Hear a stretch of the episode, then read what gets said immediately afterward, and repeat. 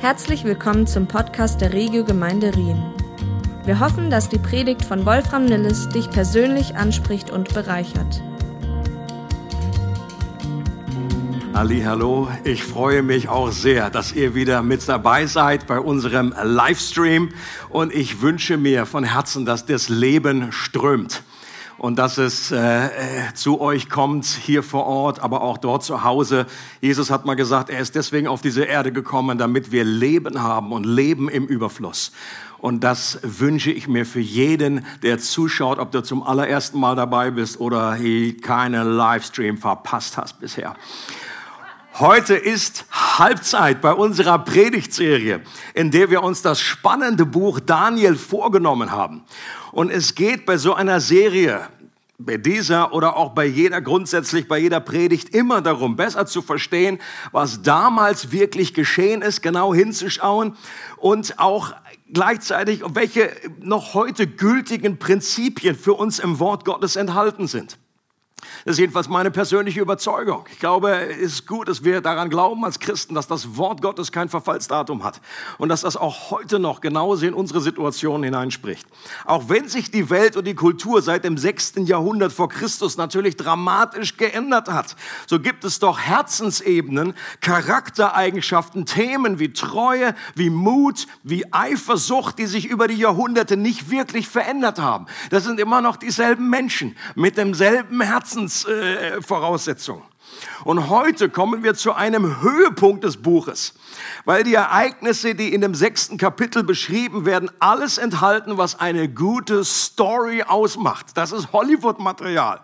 Fiese Bösewichte, ein, ein mutiger Held, eine scheinbar aussichtslose Situation, eine erlösende Wendung am Ende, bei dem sich das biblische Sprichwort, wer anderen eine Grube gräbt, fällt selbst hinein, im wahrsten Sinne erfüllt. Und wenn eine Geschichte so bekannt ist, dann hat das meistens auch eine Kehrseite dass wir nämlich übervertraut sind mit der Geschichte und dass es wir gewisse Bilder im Kopf haben, die vielleicht nicht immer ganz stimmen. Im Unterschied zu der Predigt von letzter Woche haben wir zu den Ereignissen von dieser Woche kein Bild von Rembrandt im Kopf. Das war die Schrift an der Wand. Da gibt es ein ganz berühmtes Bild von Rembrandt, ob du das kennst oder nicht.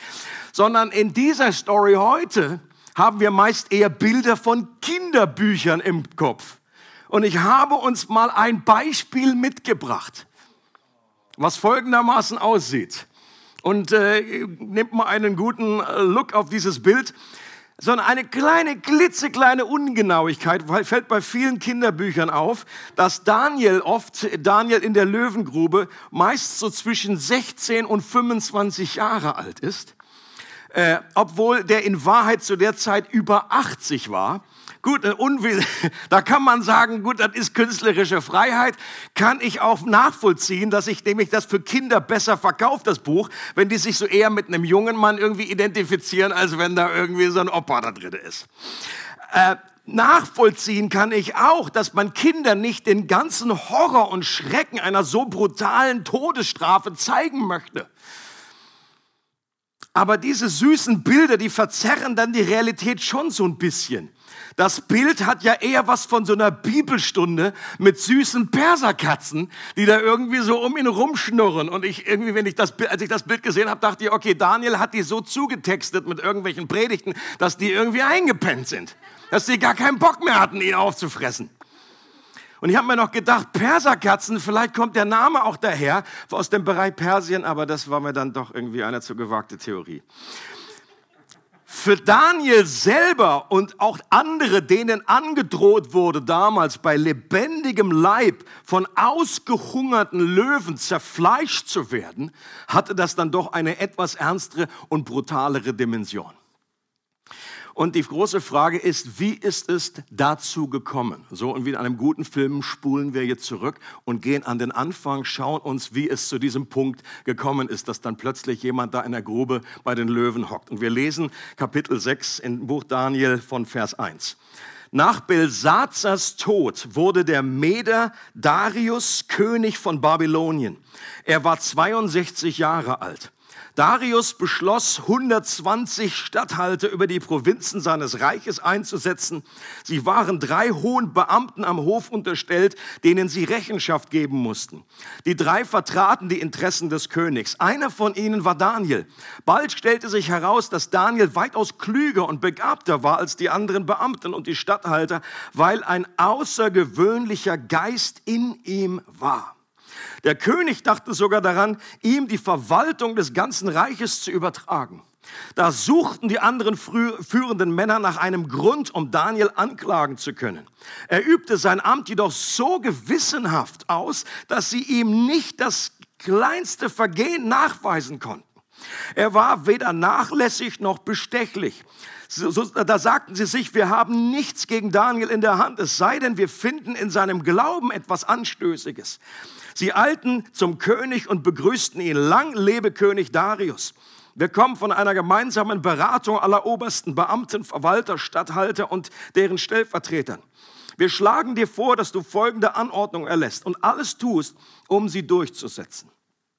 Wer in den kommenden 30 Tagen eine Bitte an irgendeinen Gott oder Menschen richtet, außer an dich, o König, soll in die Löwengrube geworfen werden, damit das Verbot nach dem Gesetz der Meder und Perser von keinem widerrufen werden kann, sollte es in einer Urkunde festgehalten werden. Er ließ Darius den Erlass niederschreiben und das Verbot trat in Kraft. Als Daniel davon erfuhr, ging er in sein Haus. Das oberste Stockwerk hatte Fenster in Richtung Jerusalem, die offen standen. Hier kniete er nieder und betete zu seinem Gott und dankte ihm, wie er es auch sonst dreimal am Tag tat. Bis hierher und nachher gibt es noch Fortsetzung. Ähnlich wie König Belsazar, das hatten wir letzte Woche das Thema, macht auch hier der erwähnte Darius der Meder einigen Historikern einiges Kopfzerbrechen weil eigentlich bekannt ist, dass Kyros der erste persische König war, nachdem die Babylonier besiegt wurden. Doch auch hierfür gibt es eine gute Erklärungsmöglichkeit. Entweder war Darius der Meder, übrigens nicht zu verwechseln mit Darius dem Ersten, der erst ungefähr 20 Jahre später an der Macht war, zu dessen Zeit dann auch das, äh, der Tempel wieder aufgebaut wurde. Entweder war Darius der Meder ein Gouverneur von Babylon, den Kyros eingesetzt hatte, oder was noch wahrscheinlicher ist, Darius der Meder ist eine andere Bezeichnung, vielleicht ein Titel, ein anderer Name für König Kyros. Dass das ein und dieselbe Person ist. Was dafür spricht, ist, Kyros war der Sohn einer medischen Prinzessin. Also, dass es da Sinn machen würde, diese Bezeichnung der Meder. Josephus, der äh, äh, jüdische Geschichtsschreiber, schreibt, dass, äh, dass Kyros zwei Namen hatte, was damals nichts Außergewöhnliches war. Und auch dies, vom Alter her passt es. Auch der Kyros war ungefähr 62 Jahre alt zu der Zeit. Also ich persönlich gehe davon aus, ein und dieselbe Person. Und ich finde es immer wieder traurig zu beobachten, dass man gerade im letzten Jahrhundert mit der Bibel so anders umgeht als mit den meisten antiken Schriften. Du hast viele antiken Schriften und die, denen ist man gegenüber nicht mit dieser Grundskepsis begegnet. Bei denen gilt oft äh, im Zweifel für den Angeklagten. Aber in der Bibel ist das oft anders. Da ist im Zweifel gegen den Angeklagten. Und, und es, es verhebt einfach das. Es zeigt sich, dass die Bibel immer wieder auch, äh, wenn, wenn man einfach nicht eine Erklärung hatte, dass aber nach einiger Zeit wirklich doch Erklärungen gekommen sind durch Archäologie und so weiter. Und ich, ich ahne, dass da auch eine versteckte Agenda dahinter steckt auf einen neuen König, der ein neues Reich übernimmt, wie jetzt Darius oder Kyros in dem Fall, der das babylonische Reich abgelöst hat, wartete eine Mammutaufgabe. Das so zu organisieren, dass die riesigen Gebiete überhaupt regiert werden konnten und die vielen Mittelsmänner auch loyal bleiben, das war die große Herausforderung. Und Darius setzte 127 Statthalter über die Provinzen ein und über die wiederum drei Beamte, denen sie gegenüber verantwortlich waren. Das waren ihre Chefs. Und einer von denen ist Daniel. Und Darius wird die Geschichten von Daniel alle gehört haben, davon gehe ich aus. Ich meine, die waren damals Stadtgespräch, die waren Landesgespräch. Das war eine unglaublich hohe äh, äh, Posten, den äh, Daniel noch bis zum Schluss inne hatte.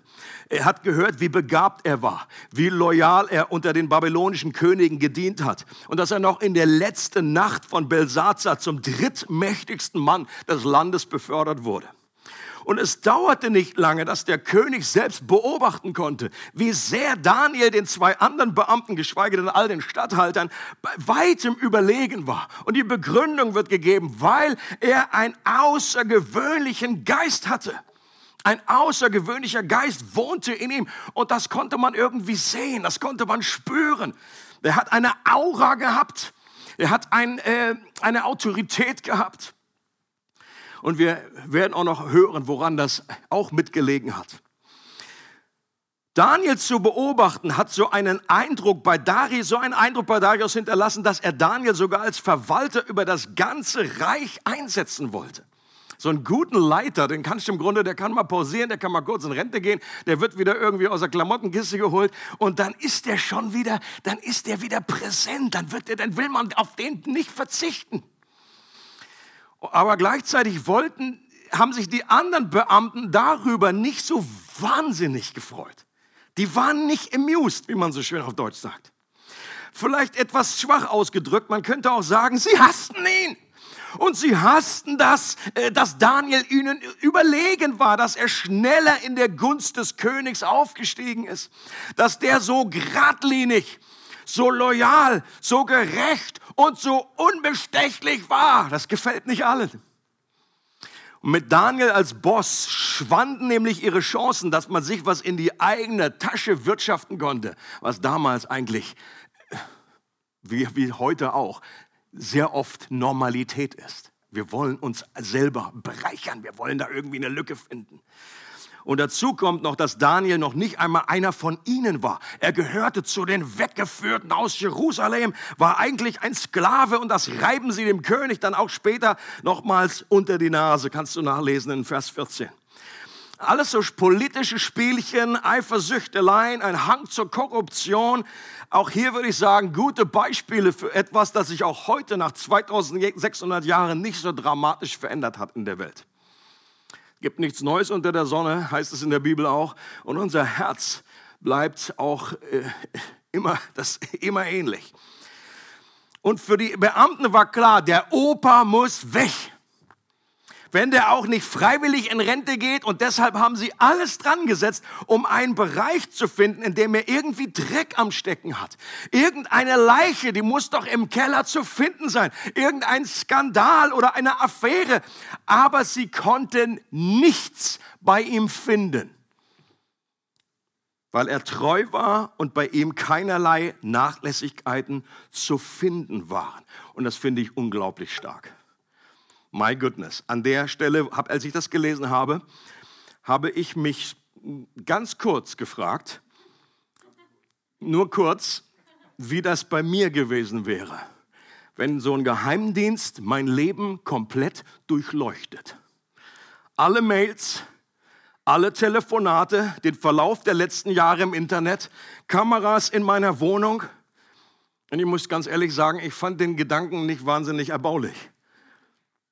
Und ich kann auch dich fragen, wie wäre das in deinem Leben, wenn so eine Suchtruppe sich ranmacht und proaktiv guckt, wo gibt es irgendwie Dreck am Stecken? Wo können wir irgendwie einen Skandal finden? Ich fand den Gedanken nicht wahnsinnig erbaulich und ich habe nur einen kurzen Moment gedacht, dass das Resultat bei mir vielleicht anders gewesen wäre als bei Daniel. Hab das dann nach kurzer Zeit aber wieder verworfen und gesagt, nein, ich bin Pastor. Natürlich hätten sie da nichts bei mir gefunden.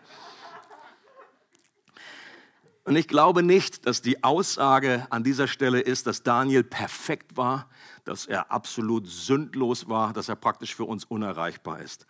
Aber er wird uns hier als ein Vorbild an Integrität vorgestellt. In Hesekiel 14, 14 gibt es eine interessante Stelle, wo, wo Gott sagt, okay, wenn sich eine, eine Nation von mir abwendet und selbst wenn in dieser Nation Noah, Hiob und Daniel wäre, dann würde ich trotzdem jetzt nicht das ganze Volk nur wegen denen retten, aber es geht dir nicht um den negativen Part, sondern darum, dass das Vorzeige Menschen von einer unglaublichen Integrität und, und, und Klarheit, von einer, von einer, äh, von einer inneren gebahnten Wege in ihrem Herzen waren. Und ich glaube, dass es im Sinne Gottes ist, dass wir uns so ein Leben als Vorbild nehmen und zumindest dieses Ziel anvisieren. Das ist das Ziel, wo die Reise hingeht. Auch wenn wir das nie in Perfektion irgendwie erreichen und auch zwischendurch immer wieder straucheln. Für die Beamten damals war klar, dass sie an einem anderen Ort suchen müssen. Sie wussten, dass Daniels Loyalität und Treue dem König gegenüber von seiner Loyalität seinem Gott gegenüber kam. Und wenn sie Daniel also in eine Lage bringen könnten, in der es zu einem Konflikt zwischen diesen Loyalitäten kommt, dann würde sich Daniel für die Loyalität, Loyalität, Loyalität zu Gott und gegen den König entscheiden. Und die Idee war teuflisch genial. Und mit der, mit der gingen sie zum König und, äh, und ihm um den Finger zu wickeln. Ihr Vorschlag begann mit einer festen Lüge, dass sie sich mit allen Beamten und Statthaltern beraten hatten. Ja, vor allen Dingen allen außer Daniel, dem Allerwichtigsten. Der wusste nämlich von dem Ganzen nichts. Und der Vorschlag war, ein Gesetz zu erlassen, dass in den nächsten 30 Tagen niemand im Reich eine Bitte an einen anderen Menschen oder an einen anderen Gott richten darf, außer an Darius selbst. Und wer gegen dieses Gesetz verstößt, soll den Löwen zum Fraß vorgeworfen werden. Sie haben ihm bestimmt die Idee gleich mitverkauft, dass dadurch das ganze Land geeint wird, dass dieses Gesetz die Stellung des Königs stabilisieren wird. Und natürlich haben sie mit dem Vorschlag der Eitelkeit des Königs ordentlich den Bauch gekitzelt. Also wenn ich ein König wäre und so die ganze komplette, meine ganze Leiterschaftsversammlung, die sagt, also jetzt nur noch über dich, Wolfi. So, mm, I like it. Ich mag euer Denken an der Stelle. Das ist unglaubliche Bauchpinselei, das ist nichts anderes als Eitelkeit. Und das hat ihn geblendet. Wenn der, wenn der König clever gewesen wäre, hätte er das durchschaut. Aber wir sind alle gleich an dieser Stelle. Und der König hat sich zu diesem Gesetz bequatschen lassen, ohne die Konsequenzen zu durchdenken. Und wenn damals ein Gesetz erlassen wurde, dann konnte das selbst der König, der es unterzeichnet hat, nicht mehr rückgängig machen. Deswegen ist das heute sogar im deutschen Sprachgebrauch das Gesetz der Meder und Perser. Das ist etwas in Stein gemeißelt, da ist etwas nicht mehr veränderbar. Das erleben wir dann auch später einige Zeit im Buch Esther. Ein Gesetz wurde erlassen, konnte nicht mehr rückgängig gemacht werden. Und das war ihr genialer Schachzug und das war ihre Strategie. Und jetzt kommt, was macht Daniel, als er von diesem Gesetz hört? Er fängt an zu heulen. Er läuft zu irgendwie der Freundin, weiß ich gar nicht, ob er die hatte. Mit 81? Man weiß es nicht. Was macht er? Ist er verzweifelt? Ist er? Er geht nach Hause in die oberste Etage, die ein offenes Fenster hat in Richtung Jerusalem. Er kniet sich nieder und er betet zu Gott. Genau das, was gerade unter Todesstrafe verboten wurde. Macht einfach ein bisschen stille Zeit, aber mit ein bisschen mehr Konsequenzen hinten dran. Wenn ich mich irgendwo hinknie oder muss ja nicht im Knien sein oder stehe oder sitze äh, oder habe das Fenster ein bisschen auf, meistens sind das nicht die Konsequenzen, die, ich, die auf mich warten. In einer Art, dass das alle hören und sehen konnten. Und das ist entweder unglaublich dämlich oder unglaublich mutig. Die Bibel würde an der Stelle letzteres betonen. Ich meine, an der Stelle gab es doch unendlich viele kleine Teufelchen, die ihm auf der Schulter gehockt haben müssen, als der irgendwie seine Knie gebeugt hat und ihm andere Gedanken und Vorschläge unterbreitet haben. Tod bist du doch keinem mehr eine Hilfe, Daniel. Sei du jetzt nicht doof. Du hast es so lange geschafft. Du bist 81, 82 geworden. Wie wär's mit 83? Lebendig kannst du doch viel mehr erreichen. Die nächsten 30 Tage kannst du doch mal bei geschlossenem Fenster beten. Meine honestly, das wäre doch mal irgendwie, das klingt doch ganz logisch. Gott sieht doch dein Herz, du bist doch nicht mehr unter dem Gesetz. Wer, wer sagt, du musst dreimal täglich beten? Du unter der Gnade. Und im Vergleich zu den drei Freunden aus Kapitel 3, die im Feuerofen landeten, war ja diese Situation noch viel harmloser. Das Gesetz hat Daniel nicht gezwungen, vor dem König oder einer Statue niederzufallen und sie anzubeten. Er durfte ja noch immer an seinen Gott glauben und durfte nur keine Bitten an ihn richten und das auch nur einen Monat lang. Lasst euch das mal auf der Zunge zergehen. Und in der Situation mal etwas abzutauchen, mal irgendwie auf U-Boot umzuschalten, für 30 Tage im stillen Gott etwas zu bitten, ist doch nichts, wofür man sein Leben riskiert. Erst recht, wo Daniel jetzt so kurz davor ist zu erleben, wie die 70 Jahre um sind und sein Volk wieder zurückkehren darf. Darauf hat er sein ganzes Leben gewartet. Und jetzt so kurz vor der Ziellinie, ich sehe schon die Flagge, äh, pff, Tod durch Löwenatem. Nein, keine gute Idee. Doch was an dieser Stelle zum Ausdruck kommt, ist Daniels Charakterstärke. Ich glaube, das Kapitel will diesen Punkt unwahrscheinlich unterstreichen. Für Daniel ging es an der Stelle nicht nur einfach um einen Ausdruck des Gebets, sondern was auf dem Spiel stand, war seine Liebe und Loyalität Gott gegenüber. Und die wichtigste Aussage in dem Abschnitt, die wir gelesen haben, finden wir in Vers 11 und das lesen wir deswegen nochmal. Hier kniete er nieder, betete zu seinem Gott und dankte ihm, und jetzt kommt's, wie er es auch sonst dreimal am Tag tat. Okay. Das war mit Sicherheit eine seiner Gewohnheiten. Da hat Daniel jetzt nicht angefangen in der Krise, ach, jetzt wäre ein guter Punkt, mal anzufangen zu beten. Nein, es war seine Gewohnheit und er hat das nicht aufgehört. Das ist ein Riesenunterschied. Es war seine Gewohnheit, die er schon sein ganzes Leben praktiziert hat. Da bin ich überzeugt. Dass er dreimal am Tag zu seinem Gott betete, das war mit Sicherheit allen bekannt, die Daniel kannten. Deswegen zielte ja die Falle, die die anderen Beamten ihm stellen wollten, genau auf seine Gebetsroutine ab. Ist euch das aufgefallen? Die haben, die haben das Gesetz so gemacht, dass sie im Grunde nichts anderes meinen konnten, sondern sie haben sich nur auf Daniel konzentriert, dass kein Gebet gesprochen werden darf in den nächsten 30 Tagen. Das hat das wussten sie, das wusste, das wusste damals jeder. Fenster waren ja offen. Sie wussten, dass sich Daniel an der Stelle nicht verbiegen lassen würde und sie behielten Recht. Vielleicht wurde Daniel damals von dem Gebet Salomos bei der Einweihung des Tempels inspiriert, dass Gott den erhören wird, der zum Tempel hin betet. Deswegen hat er sich das Fenster ausgesucht, was Richtung, vielleicht wusste er nur so ungefähr, wusste nicht ganz genau, wo ist Jerusalem, ach komm, ja, irgendwie die Richtung stimmt. Das war die ganzen Jahre lang Daniels geistliche Nabelschnur. Diese Verbindung zu Gott. Für den alttestamentlichen Gläubigen lebte Gott in Jerusalem. Daniel lebte zwar in Babylon, aber das Geheimnis seines geistlichen Erfolges war, dass er nicht für Babylon lebte, sondern für den Gott, der in Jerusalem wohnte.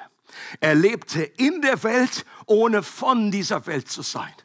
Das ist auch so das Unterthema dieser ganzen Serie. Wie können auch wir in dieser Welt leben? Nicht irgendwie abgehoben, nicht so, oh, wir warten nur irgendwie, bis wir hier irgendwie aus dem Schlamassel rausgerückt werden, sondern wir sollen hier auf dieser Welt leben, diese Welt mitprägen und gleichzeitig aber nicht von der Welt sein, nicht die gleichen Werte haben wie diese Welt, sondern uns prägen lassen von dem himmlischen Jerusalem.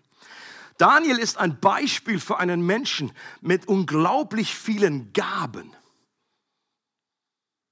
Er ist aber auch ein Beispiel für einen Menschen mit den Früchten des Geistes. Die Gaben nennen wir Charismen, das ist das griechische Wort für Gnadengaben, und die Früchte, die bilden unseren Charakter. Es geht also um Charisma und Charakter. Was betont die Bibel? Das eine oder das andere? Jeder, der zu dieser Gemeinde weiß, gehört, weiß, was an dieser Stelle die richtige Antwort ist, nämlich beides. Wunderbar. Es gibt zwei Dinge, die man in dieser Regiogemeinde wissen muss. Jesus eine Standardantwort und sonst, wenn, man, wenn Jesus nicht passt, dann beides. Genau wie ein Flugzeug zwei Flügel braucht und es auch da nicht viel Sinn macht zu fragen, welcher Flügel wichtiger ist, der rechte oder der linke. Wir brauchen zwei, um irgendwie abzuheben. Und das gilt auch für unseren geistlichen Rundflug, für unser geistliches Leben. In anderen Kapiteln wurde besonders Daniels Gaben betont, wie er übernatürliche Einsicht hatte, Weisheit, um Knoten zu lösen, äh, um Träume zu interpretieren. In diesem Kapitel wird vor allem sein Charakter betont. Und wenn Menschen im Dienst, in, in, im Glauben und in ihrer Glaubensreise irgendwie strauchen, dann liegt es meistens daran, dass ihr Charakter irgendwie nicht ausgeprägt genug war. Hat mir vor Jahren jemand gesagt, äh, äh dass Charisma ohne Charakter führt zu Chaos. Kannst du ja an deinen Kühlschrank hängen, so ein ermutigender Vers. Charisma ohne Charakter führt zu Chaos. Und das stimmt. Das, das, das kann man erleben, wenn man schon ein bisschen länger unterwegs ist mit dem Herrn. Charakter hat mit inneren, unaufgebbaren Überzeugungen zu tun, die alles steuern, was wir sagen und was wir tun und was wir nicht tun, selbst dann, wenn es kein Mensch mitbekommt als Michi vor zwei Wochen gepredigt hat, hat er dieses schöne Bild gebracht, hier schön auf dem äh, äh, Flipchart. Dieser Kreis, dieser innere Kreis, was ist da drinne? Welche Werte? Das macht den Charakter aus. Von Dingen, die nicht verhandelbar sind, für Dinge, für die wir parat sind, im Extremfall zu sterben. Und Charakter heißt living for the audience of one auf Deutsch für die Zuhörerschaft von, einer einzigen Person zu leben. Auch dann so zu leben, auch dann Charakter zu zeigen, wie das andere Menschen nicht mitbekommen. Aber Gott schaut immer zu. Er ist immer da. Er sieht alles. Und das aus neutestamentlicher Sicht soll nicht irgendwie Angst machen sondern dabei werden wir nicht durch Angst motiviert, sondern durch Liebe von einem liebevollen Vater, der unser Leben sieht und der, der für uns ist. Und echter Charakter zeigt sich vor allem dann, wenn wir unseren inneren Überzeugungen gegenüber treu sind und sie nicht verraten, auch wenn uns das viel abverlangt und kostet. Und unser Charakter offenbart sich zwar in einer Krise, entsteht aber meist nicht in der Krise. Also wenn Daniel jetzt angefangen hätte, erst in dieser Entscheidung jetzt irgendwie so, hm, jetzt brauche ich noch ein bisschen Charakter. Gehe ich noch schnell zum Aldi. Das, das wäre zu spät gewesen. Er, und das ist gerade das, was wir an Daniels Geschichte erleben. Nein, da wurde Charakter über Jahre und Jahrzehnte hineingebaut in sein Leben. Geformt und gestärkt wird unser Charakter über Jahre in vielen kleinen und größeren Entscheidungen. Und deswegen sagen nie, oh, das ist doch jetzt nicht so wichtig. Es geht doch jetzt hier nicht um Löwengrube. Es geht doch jetzt hier nur so um Kleinigkeiten. Da tut doch hier keinem weh, diese kleine. Ja, aber du baust einen Charakter über Jahre auf. Und in welche Richtung das geht, das entscheidet jede Entscheidung. Daniel hätte sich an dieser Stelle nicht so eindeutig für seine Treue zu Gott im Gebet entschieden, wenn er nicht schon hunderte von kleineren Entscheidungen vorher getroffen hätte. Von einigen haben wir im Buch Daniel schon mitbekommen. Ganz am Anfang, als er gesagt hat, das will ich nicht essen. Aus welchen Gründen, okay? Das war nicht dieselbe Ebene wie Löwengrube. Aber das war eine wichtige Entscheidung und Gott nimmt uns Stück für Stück und er fängt auch bei uns nicht mit Löwengrube an. Und die große Gretchenfrage ist die, haben wir, hast du und ich solche Gewohnheiten und Werte, die in unserem Leben eine Stabilität verleihen? Ein Bild dazu. Was ist der Unterschied zwischen so einer kleinen Jolle, so einer Nussschale von Boot, die auf den Wellen umhertanzt, und einem richtigen Segelboot, was Kurs hält, was auch wenn es sehr in Schieflage liegt, nicht umkippt der Unterschied ist ein Kiel, der ganz tief hinunterreicht, der oft meterlang ist und wo unwahrscheinlich viel Gewicht unten ist. Das ist der große Unterschied zwischen einer kleinen Nussschale und Jolle und einem Boot, was richtig was Werte hat, was einen Charakter hat und jedes Mal, was Gott in unser Leben hineinbauen möchte durch Gewohnheiten. Jede Gewohnheit, die wir ausüben, baut, legt Gewichte unten in diesem Kiel damit unser Leben auf Kurs bleibt, damit wir auch dann, wenn es mal wackelt und wir in Schieflage geraten, wenn mal ein Sturm kommt, dass wir nicht umgeblasen werden, dass, sondern wieder aufgerichtet werden, dass wir eine Linie haben, mit der wir fahren. Und Gott möchte nicht, dass wir irgendwelche Nussschalen äh, Christen sind, sondern er möchte, dass wir richtige Segelboot-Christen sind. Menschen mit Charakter, mit Profil. In der ersten Gemeinde, damals in Jerusalem, werden vier regelmäßige Gewohnheiten besonders erwähnt. Berühmter Vers, Apostelgeschichte 2, 42. Da heißt es, sie verharrten. Dieses Wort schön altbacken, verharren heißt einfach etwas immer wieder tun. Dranbleiben, nicht mal einmalig, Eintagsfliege, sondern sie haben das immer wieder gemacht. Sie verharrten in vier Dingen. Und hier kommt's. In der Lehre der Apostel, in der Gemeinschaft, Nummer zwei, im Brechen des Brotes, Nummer drei, und in den Gebeten, Nummer vier. Und diese vier möchte ich uns auch neu in Erinnerung rufen. Ist natürlich keine vollkommene Liste, da kann man auch noch einen fünften Punkt dazu addieren, ist jetzt äh, nicht der Punkt. Und Lehre, was ist damit gemeint? Ernährst du deine Seele und deinen Glauben regelmäßig durch das Wort Gottes? Eine Frage, die ich dir an dieser Stelle stellen möchte. Es ist ein offenes Geheimnis, dass viele Christen keine Gewohnheit haben, nicht regelmäßig das Wort Gottes lesen, um ihre Seele zu stärken, um ihren Glauben zu ernähren. Und natürlich gibt es verschiedene äh, Ebenen, auf denen das geschieht. Jetzt zum Beispiel die Predigt ist etwas, das man unterrichtet wird von der Lehre aus der Bibel. Aber ich sage euch eins, auch wenn das hier mein Job ist, auch wenn das meine Leidenschaft ist, einmal nur pro Woche hier äh, irgendwie eine Predigt zu hören, wird nicht ausreichen um uns wirklich in gesunder, ausbalancierter Art zu ernähren und uns zu stärken. Genauso wie es nicht reicht, wenn ich einmal in der Woche esse, normal esse also dann sehe ich irgendwie äh, anders aus. Dann sehe ich nicht so gesund und drahtig aus wie jetzt. Warum wird hier so laut gelacht? Hast du Podcasts, die du regelmäßig hörst? Hast du, hast du, hast du einen Ort, eine, vielleicht einen schönen Sitz oder auch in deinem Google Porsche, wenn du durch die Gegend fährst, wo du einfach äh, gut, da die Bibel zu lesen, aber auch Audiobibel. Es sind Möglichkeiten, die wir uns zuführen können. Ich möchte auch dafür plädieren, eine Ausgewogenheit. Ich achte für mich persönlich darauf, dass ich unterschiedliche Dinge äh, auf meinem äh, Menü habe, unterschiedliche Bücher, die ich lese, unterschiedlich mit der Bibel umgehe, äh, dass wir nicht nur irgendwie den einen Preacher hören und dann irgendwie nur immer nur diese eine Rille haben. Das wäre, als wenn du immer in diesem Buffet da immer nur das eine ist, sondern wir brauchen eine Ausgewogenheit. Noch nicht mal immer nur Wolfi hören hilft.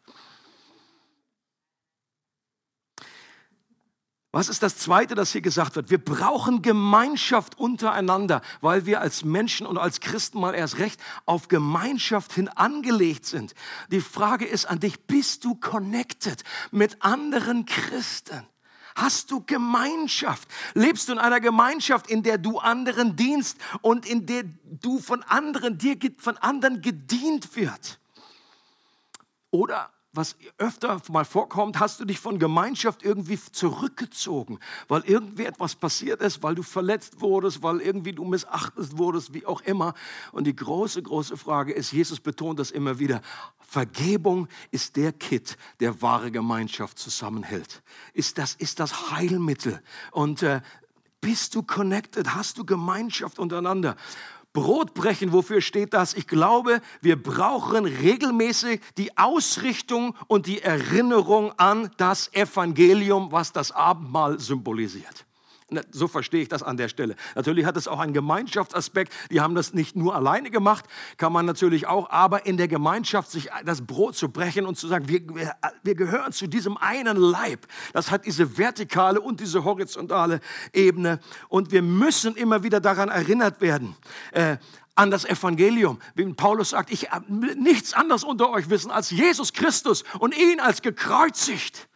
Wir leiden alle an Evangeliumsschwund. Wir leiden an dieser Krankheit, dass wir das Evangelium immer vergessen. Und wir müssen daran erinnert werden, dass es einerseits schlimmer um uns stand, als wir befürchtet haben, und dass wir gleichzeitig geliebter sind, als wir jemals zu hoffen gewagt haben. Das ist das Evangelium in einem guten Satz zusammengefasst, der noch nicht mal von mir stammt, deswegen ist er so gut.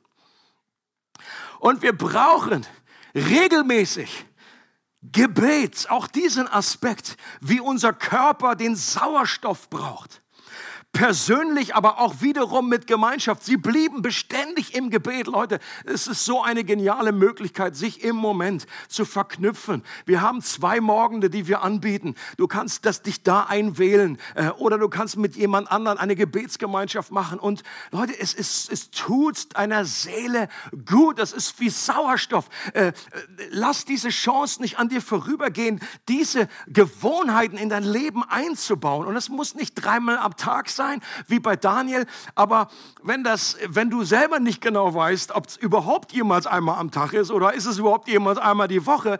Äh, es gibt manche Christen, die sagen, ah, ich bete immer nur so nach Lust und Laune, wie mich der Heilige Geist so führt und lenkt und so weiter. Ich sage, hey, wenn das für dich klappt, super. Preis den Herrn bei mir persönlich, wenn ich warte, bis ich Lust und Laune habe dazu, da weiß ich, ich werde nicht viel beten. Ich brauche Struktur. In diesem Punkt ist es nicht wie mit dem Essen, dass mein Körper mich automatisch mir irgendwann sagt, du musst essen. Ich kann wunderbar irgendwie längere Zeit ohne Gebet vor mich dahin rumeiern und ich merke nur irgendwann im Rückblick, das tut mir nicht gut, mir fehlt der Sauerstoff. Ich, ich, Gott ist einfach weit weg und Leute, diese, diese Zeit ist eine gute Möglichkeit, um gute Gewohnheiten in dein Leben einzubauen. Wir machen hier weiter. Die Beamten haben entweder selbst oder unter dem Fenster gewartet oder Spitzel dort positioniert, als Daniel oben gebetet hat. Und im Text heißt es, da kamen die Männer wieder zum König gelaufen und erinnerten ihn noch einmal daran, dass nach dem Gesetz der Meder und Perser kein königlicher Erlass abgeändert werden dürfe.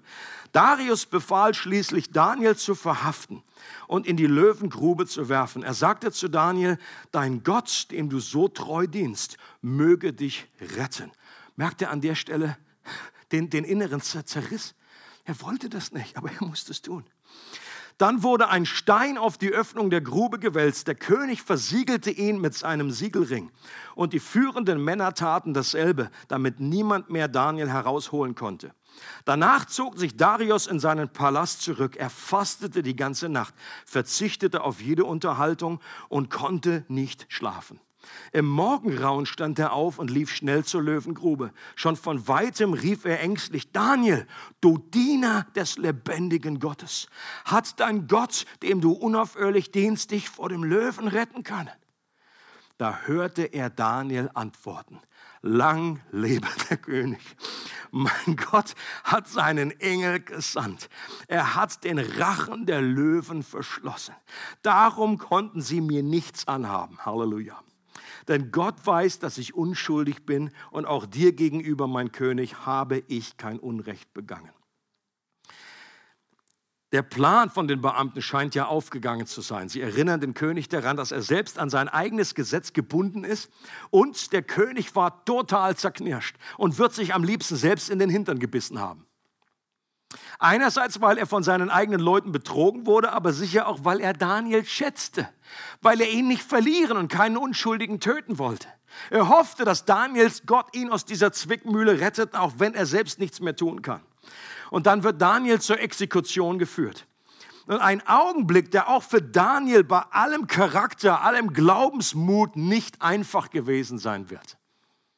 Okay, also wenn du schon mal im Zoo warst und einen richtigen Löwen hast brüllen hören, dann äh, weißt du, das ist keine Perserkatze. Ja, und wenn man dann einfach vor jemandem, und dann, wenn ich es richtig verstehe, die hat man einfach bewusst vorher ein bisschen aushungern lassen, dass die dann auch richtig Bock hatten. Daniel selbst war ja einer der wenigen, die seine eigene Geschichte nicht in der Sonntagsschule gehört hatte. Er wusste nicht, wie die Geschichte ausging. Auch Daniel wusste genau wie seine drei Freunde, dass Gott ihn erretten kann. Aber er wusste nicht, ob er das in diesem Fall auch tun würde. Eine weitere But if not Geschichte, wie wir gehört haben bei Michi. Wenn es tut, super. Aber auch wenn nicht, bin ich Gott immer noch treu, auch wenn ich hier schon das Gebiss spüre. Gott garantiert nirgends jeden treuen Christen aus jeder Gefahr zu holen. Ich wünschte, ich könnte euch da etwas anderes verkünden, aber das wäre eine sehr, ein, ein falsches Evangelium. Hebräer 11 lesen wir von den Helden des Glaubens äh, die durch den Glauben, und dann in der ersten äh, Abschnitt dieses, dieses Kapitels heißt es, äh, sehr, sehr siegreich, die durch den Glauben Königreiche bezwangen, Verheißungen erlangten, ähm, der Löwen Rachen verstopften, auf was sich das wohl bezieht? die durchs Feuer, äh, des Feuers Kraft auslöschten, die der Schärfe des Schwertes entgingen und so weiter. Eine Story nach der anderen. Und alle sagen, yippie, yippie super, super, God is great. Amen to that, amen. Und in der zweiten Hälfte der Liste, also auch die Glaubenshelden, dann klingt das aber dann etwas anderes. Andere wurden gefoltert, gesteinigt, zersägt, starben den Tod durch das Schwert. Und ob ob, ob, du unter die Glaubenshelden gerechnet wirst oder nicht, war nicht davon abhängig, ob du in deinem Leben ein Happy End erlebt hast oder nicht sondern ob du durch den Glauben Gott treu bleibst und auf eine bessere Auferstehung hoffst. Lasst uns nicht diesen Fehler begehen, dass wir die einen, das sind die Heroes im Glauben, die werden eingeladen zu einer Konferenz, die dürfen irgendwie vorne Zeugnis geben und die anderen, die können sowieso nicht mehr dabei sein, weil die schon nicht mehr unter uns weil, weil die zersägt wurden und irgendwie was. Leute, in Gottes Augen sind dieselben Helden, derselbe Glaube. Nur Gott entscheidet sich in dem einen Fall, Petrus holt er raus aus dem Gefängnis, Jakobus bleibt drin und stirbt. Und der König selbst konnte die ganze Nacht nicht schlafen und auch nichts essen. Beim Morgengrauen lief er zur Löwengrube und ruft mit dem letzten Fünkchen Hoffnung, ob Daniel noch am Leben ist. Und Daniel sagt, lang lebe der König. Alles gut. Gott hat mich durch einen Engel errettet und den Rachen der Löwen geschlossen und dadurch bestätigt, dass ich vor ihm und dir unschuldig bin und kein Unrecht begangen habe. Daniel kam wieder raus, ihm war kein Haar gekrümmt worden. Leute, und ich wäre so gerne dabei, hätte gerne so diese Szene gesehen. Leute, auch das ein kleiner Hinweis darauf, was in der unsichtbaren Welt um uns herum passiert, ohne dass wir das mitbekommen. Wenn wir jetzt einen Blick hier in diesen Raum alleine oder in unser Leben, wo sind überall dienstbare Geister? Wo sind Engel in unserem Leben, die vielleicht irgendwie einen Unfall verhindern, die irgendwie im, äh, den sprichwörtlichen Löwen da irgendwie das Maul zuhalten? Ähm, wir wissen das nicht. Und Daniel hat das irgendwie mitbekommen. Er hat ihn vielleicht gesehen, vielleicht hat er einfach, die haben eine gute Nacht da zusammen verbracht und haben sich ein bisschen, ein Käffchen getrunken. Und stattdessen, statt Daniel, kamen dann die Verräter mitsamt ihren ganzen Familien auf den Speiseplan des Löwen. Das war damals im Persischen Reich eine normale Prozedur, auch wenn das für unsere Ohren heute sehr brutal klingt. Und wer sich etwas im Neuen Testament auskennt, dem werden die vielen Parallelen von Daniels Geschichte zu der Verurteilung von Jesus auffallen. Mit diesem Gedanken möchte ich gerne diese Predigt in die Zielschlaufe führen. Auch Jesus war ein Mensch mit einem außergewöhnlichen Geist, der sich in seiner Treue zu Gott niemals verbiegen ließ. Das ist unglaublich stark, ihr seht, was ist das für ein Segelboot gewesen? Den haben sie angegriffen, den haben sie verleumdet, den haben sie irgendwie versucht, in irgendwelche Zwickmühlen hineinzufallen äh, zu stellen. Und Jesus ist mit einer Souveränität, mit einem unwahrscheinlich als schönes Segelboot, ist er über das Wasser geglitten und war der perfekte Mensch. Auch Jesus hat durch seinen gerechten Charakter und seine Loyalität bei den damaligen Führern Neid und Missgunst hervorgerufen. Es ist interessant, dass ein vollkommenes, perfektes Leben bei uns Menschen nicht unbedingt nur auf positives Echo stößt. Die haben ihn dann nicht alle, natürlich die einen haben ihn zugejubelt. Äh, Hosanna, aber kurz danach kam kreuzigt ihn. Beide, Jesus und Daniel, beteten kurz vor ihrer Verurteilung. Jesus betete im Garten Gethsemane. Und die Feinde Jesus haben auch krampfhaft nach Dreck gesucht bei der Verurteilung, mit dem sie Jesus anklagen konnten. Auch da ohne Erfolg. Sie konnten ihnen keine Sünde nachweisen. Doch dann fand sich bei Jesus dann fanden sie bei Jesus einen Punkt der Anklage und haben gesagt, er hält sich selbst für Gottes Sohn für einen König. Ein Reizwort da im damaligen römischen Reich. Und diese Anklage konnte Jesus nur bejahen. Sie haben ihn gefragt, ja, bist du der Sohn Gottes? Bist du dieser König? Gesagt, ja, was soll er anders sagen? Er konnte nicht lügen, weil er war es. Er musste die Wahrheit sagen. Und das hat ihn diese Verurteilung eingebracht, weil es stimmte. Pilatus war genau wie Darius in seiner eigenen Rolle gefangen und verurteilte Jesus, obwohl er von seiner Unschuld überzeugt war. Er war auch in einem inneren Zerriss. Und dann spätestens, als seine Frau noch kam und geträumt hatte, fasst diesen Gerechten nicht an. Ich habe Schreckliches erlitten. Und wenn du so eine Frau hast, die zu dir kommt und so, so, eine, so einen Traum die offenbart, ich glaube, Pilatus wäre an der Stelle eigentlich eingeknickt. Aber dann doch nicht.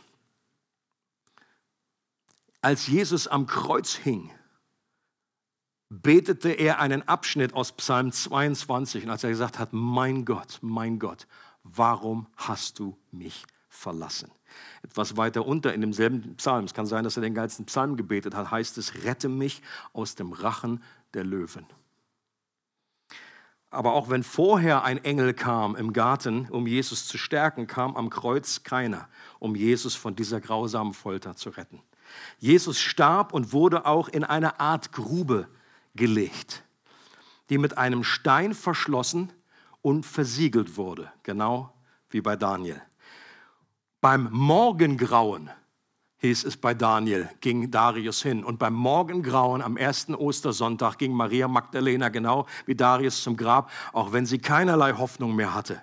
Als Jesus dann an diesem Ostermorgen nach drei Tagen dann doch lebendig aus dieser Grube herauskam, äh, war das Gottes Beleg dafür, dass Jesus der wahre und bessere Daniel ist, der ebenfalls vor Gott und Menschen schuldlos war. Und durch sein Sterben hatte Jesus Tod und Teufel besiegt, die durch das Kreuz Kreuz ihre gerechte Strafe empfingen.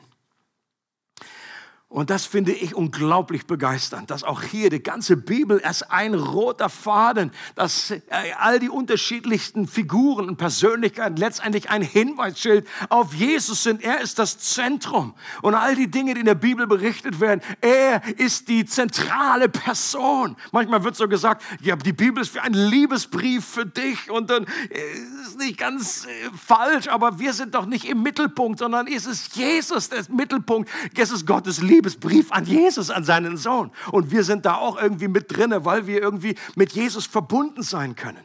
In der Narnia-Erzählung der berühmten von C.S. Lewis heißt es, dass es ein, ein, ein biblisches Gesetz gibt, dass wir alle, alle Menschen Gottes heilige Gebote übertreten haben und einen liebenden Gott verraten haben und deshalb Strafe verdienen. Und dieses Gesetz konnte selbst Gott nicht aufheben.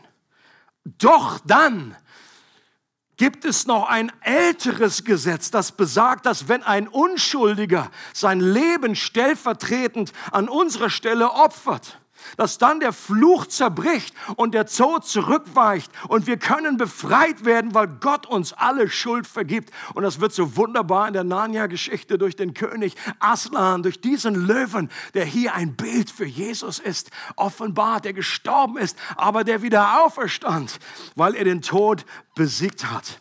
Und Leute, das ist die frohmachende Botschaft von Ostern. Und ich wünsche mir von Herzen, dass wir das immer wieder neu erfassen, dass, uns das, dass wir nie dessen müde werden, an das Evangelium zu denken, dass wir uns immer wieder das ins Gedächtnis rufen. Und ich möchte gerne noch beten zum Schluss. Himmlischer Vater, ich möchte dir von Herzen danken.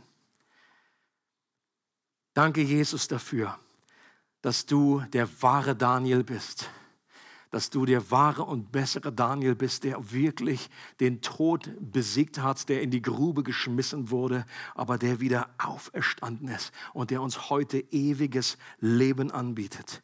Der uns anbietet, auch einen außergewöhnlichen Geist zu empfangen, den wir uns nicht durch viel Mühe, irgendwie durch eigene Leistung irgendwie verdienen müssen, sondern den wir geschenkt bekommen. Dein Wort sagt, dass du das steinerne Herz aus unserer Mitte nimmst, aus unserem äh, rausnimmst und ein fleischhaftes Herz in uns hineinlegst, diese Herzenstransplantation voll, vollführst und dass wir ein neues Herz bekommen, das deinen Willen gerne tun möchte und dass du uns das anbietest aus Gnade heraus, dass du uns das schenkst. Und dann möchtest du, dass auch in unserem Leben dieser neue Geist, dass er sich mehr und mehr ausbreitet, dass er alle Bereiche unseres Lebens übernimmt, unser Reden, unser Handeln, das, was wir anschauen, was wir, wie wir umgehen mit Menschen, dass das wirklich alles äh, infiltriert im Positiven. Und danke, dass du all unsere Sünde vergibst und dass du Menschen begegnen möchtest, die dich noch nicht kennen und auch Menschen ganz neu ermutigen möchtest, die dich schon sehr, sehr lange kennen und zu wissen, jawohl, auch dieses Leben, der Grund, warum wir jetzt noch nicht einfach entrückt wurden und bei dir sind, äh, nachdem wir errettet wurden, ist, dass du wirklich in uns einen Charakter hineinbaust und dass wir uns hier wie Daniel irgendwie vorbereiten lassen, dass dieses, dass dieses gute Evangelium wirklich alle Ecken unseres Lebens erfüllt und umwandelt. Jesus, wir danken dir dafür, Herr, von Herzen. Und ich bitte dich, Gott, dass du wirklich jedem Einzelnen hilfst. Und ich bete, dass du auch uns längst und leitest, dass wir gute Gewohnheiten in unser Leben hineinbauen und dieses Gewicht in unser Segelboot unten in den Kiel legen. Und ich bitte dich, dass du bei jedem zeigst, was vielleicht ein praktischer Schritt ist, dass wir nicht mit allen vier gleich anfangen, sondern dass wir uns auf eins konzentrieren und dass wir mit deiner Hilfe diese Gewohnheit anfangen zu integrieren in unser Leben. Und alle sagen Amen dazu. Es freut uns, dass du heute zugehört hast. Für weitere Predigten, Informationen und Events besuche unsere Gemeindewebseite www.regiogemeinde.ch.